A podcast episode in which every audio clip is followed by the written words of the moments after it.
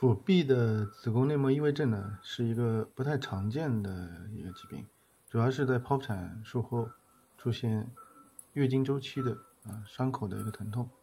那么传统的治疗方法呢，是采用手术切除。对于微波消融呢，它是治疗内腹壁内膜异症的一个新的一个手段。我们把这个一个很细的消融针，直接从肚皮在超声引导下。穿刺插到这个内异症的病灶之后呢，啊实施消融。那么和过去传统的切除性的方法来比较呢，它的创伤要小很多，恢复也会比较快，是治疗腹壁内膜异位症一种新型的一个手段。这种新的治疗方法呢为我们腹壁内膜异位症的患者带来福音。